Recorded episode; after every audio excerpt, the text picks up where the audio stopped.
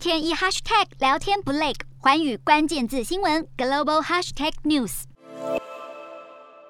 大批旅客拖着行李在机场等候接驳。泰国政府上个月取消对完整接种疫苗的旅客出发前需 PCR 的要求，吸引不少外国游客入境观光。当局也在本月二十二号加码宣布，从五月一号开始，完整接种疫苗的旅客不用落地筛检，也不需要隔离。只鼓励旅客在停留期间自行快筛，期盼借此重振观光产业。不过，即便放宽检测与隔离规定，旅客出发前还是必须利用疫苗接种证明和保险线上申请泰国通行证。泰国卫生官员因而表示，如果未来两周疫情平稳，将提案取消通行证申请措施。而同样位于东南亚的马来西亚，当局二十七号宣布，从五月一号开始取消社交距离规定，且民众在户外可以不用戴口罩，但在室内时还是必须佩戴。另外，马来西亚政府也决定，从五月开始取消对完整接种疫苗的旅客出发前 PCR 的要求。不过，旅客在入境前还是需要下载并填写当地疫情管控 APP。与马来西亚相邻的新加坡，则已经从本月二十六号开始解除境内大部分的防疫限制，除了不再限制室内聚会人数，允许所有上班族全部回办公室工作之外，也放宽国际旅客的入境规定，不再要求旅客入境前要做 PCR 检测，几乎已经回到疫情前的正常生活。